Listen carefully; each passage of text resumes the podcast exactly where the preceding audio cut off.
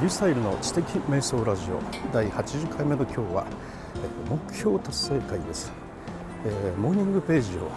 始めるようにしたということで、えー、その経緯などについてお話ししたいと思います。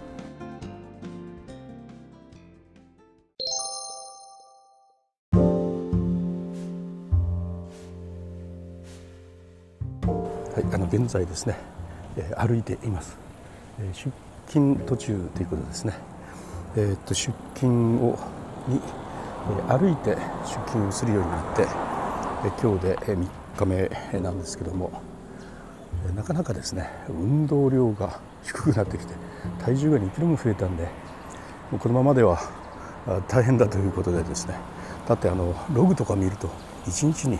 百何十歩しか歩いてないみたいなとんでもないような日が続いてるんですよ。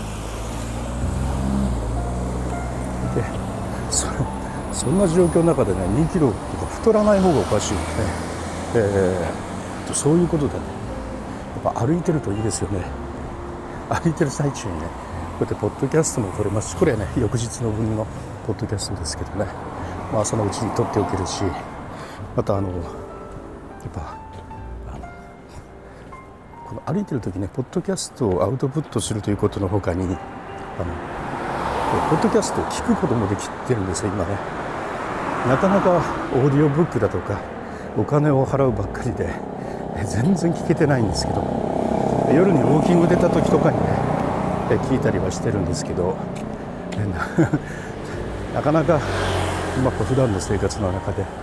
えー、聞くということができないでいるところだったんですがこれが歩くようになって、ね、結構それが進むようになりました。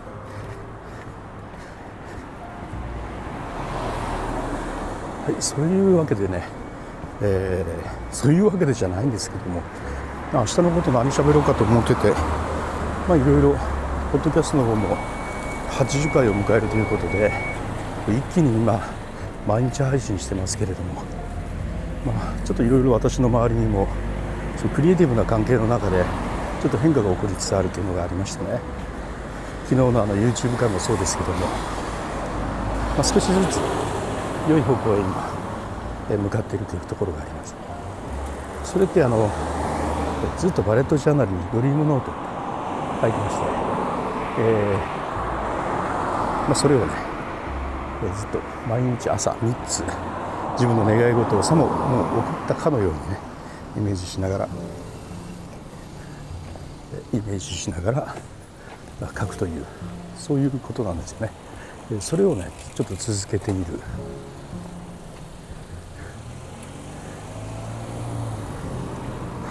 それをちょっと続けているというような状況があります、まあ、その中でね物事っていうのはやっぱり進んでいきますね。で達成できるかどうかは分からんけれども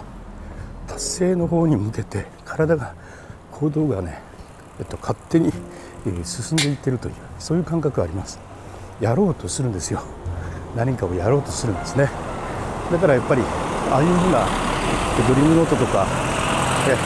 ああのアファメーションとかああいうのってスピリチュアルなことじゃなくて、まあ、あの心理学とかね、えー、そういう脳の科学とかそういうのに裏打ちされたあの根拠っていうのはね、えーと、ある分ある面で出てき始めているような感じでもありますのでね、まあ、ずっと続けているんですがその中でモーニングページっていうのを何でやろうと思ったのかということですね。えっと、中田敦彦さんの YouTube 大学好きでよく聞いてるんですけどえー、その中でねいくつになってもしたかったことをやれている。でそういう本を読んだんだと。でその中にあのモーニングページが出てくるんですね。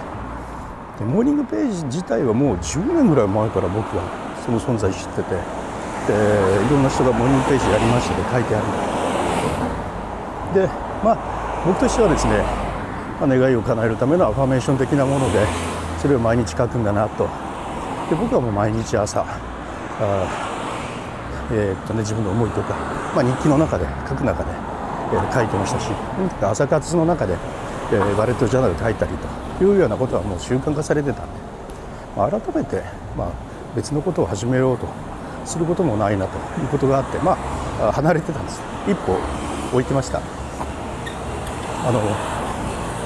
結局ドリームノートもねバラットジャーナルに書いてるわけだし、まあ、朝から結構書きますからね。朝起きてからね、まあ、そういう意味で、まああのそのいろんなね、えー、人間を行動に結びつけるためにさまざまなことをやるんですが、まあ、そこは一つの表れの一つだろうというふうに思っていたわけですね。まあ、実際はそれで、えー、間違ってはないんだけれども。で今回その中田敦彦さんのね YouTube 見た時にあモーニングページっていうのはその本が出どころだったのかってちょっと思ったんですね。でなんかちょっとね、えー、興味が出ましてねやってみるかって 僕ですからね。やっぱりあの僕が言うスタイルなんでやっぱり気になったことはやってみないと気が済まないということでね始めてみました。であのこのね、えーまあ、実際どんなもんかとかいう状況なのはもうブログの方を読んでいただくとして。ここで言おうとしているのはまあなんか新しい習慣をやり始めた時それを定着させるっていうそこのところをどうやって、えー、やっていくかという仕組みを作るかということなんですよね。大体あのの始めても、えー、どっちゅうでやめるじゃないですか。でも僕ってね結構やめないんですよ。あのゼロ秒思考のメモ書きも、まあ、2年8ヶ月続けて今は現在も続けてるんですけども、えー、2年8ヶ月続けた時のその成果とか、まあ、そういうのを書いているわけです。やろうと思ったら、やるんですよね。でそのためのねやっぱ仕組みっていうのがねあります。それはですね、まあ、一つはこのように公言することです。ポッドキャストで、ね、ユースタルが喋ったとなればやっぱ続けなきゃいけないしブログにもねビフォーアフターで書いていきますよ。ビフォーアフターですからね。もうアフターを予告してるわけですから。そこまでしてね記事を書いているのでね。そのような、えー、宣言という効果、まあ、それが一つありますよね。必ず僕はそれやりますので。2つ目がですね期限を切るということなんですよ。とりあえずどれだけやってみますという。それを切るんですね。でとにかくその期限が来るまでは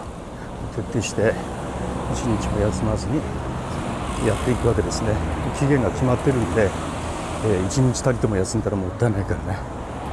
で期限を切った上で一応その期限になりましたと。ちょっと休みますねみたいな感じで休む時があります、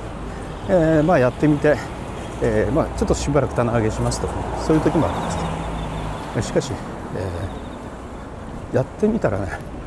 もうすごく良くて習慣化されて今自然にそれが行動に結びついているようになったんで、まあ、このまま続けていきますみたいにね、まあ、0秒思考の時みたいにもう2年間8ヶ月も続けていくというようなね、えことだってありますですからねやっぱ習慣化をしていこうという時何か新しく始める時にですね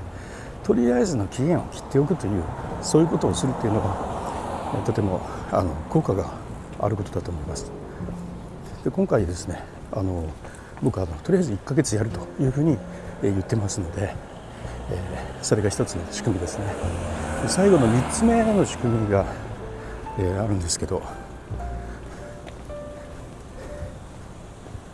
この3つ目の仕組みは途中にレレビューを仕組むということなんです。途中にレビューを仕込むということなんです。僕何か新しく買ってそのもののレビューするときには買って終わりじゃ買ってレビューして終わりじゃないんですよ。よくあのあれじゃないですか。あの物のレビューとかする人たちの中でね買ってすごくいいです。これをこれからね使い始め使っていくことをねワクワクしてますみたいにね書いてあっておお面白そうだなと思うんですけどでどうなんだろうと思った時その後一切何も書かれてないと。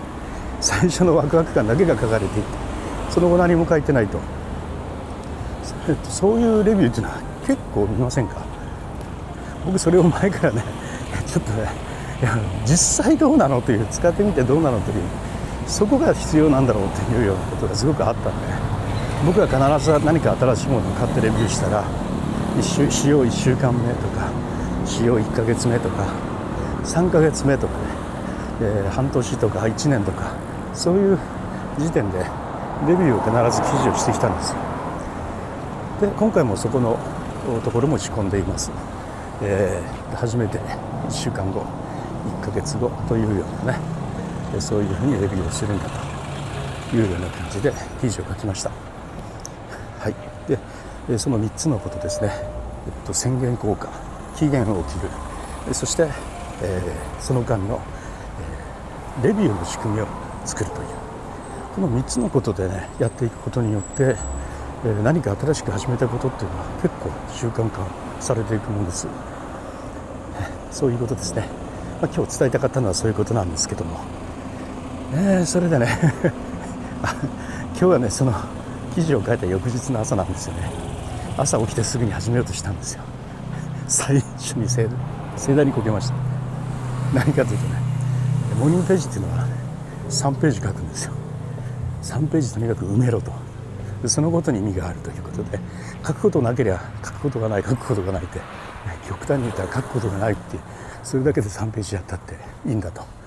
へえと、まあ、あのそれでねやっていくうちに、まあ、自分と向かい合ってやりたいことというのがあのだんだんはっきりしてくるんだと。そうその効果をね味わいたいじゃないですか。やろうと思ってさ3ページ書こうと。それで僕はねバレットジャーナルでやろうと思ってたんで開いたんですよ。で一瞬であ無理と思いました。ここに今から3ページ書いたら絶対30分かかると思ったんですよね。時間的に無理。朝活しないといけないんで。もっと早く起きなきゃいけなかったなという。ことそれが一つ。それが、ね、あと一番の問題はバレットジャーナルの僕の大事な大事なバレットジャーナルに3ページ分ね書くことがね書くことがねって書いていくことを考えたらねもういや一瞬でやめました今朝。1日目から。それでちょっと小さめのノートですね。それも薄めの達成感が出るように。薄めのノートそれを今日用意しましてね。明日の朝に備えようと思っているところです。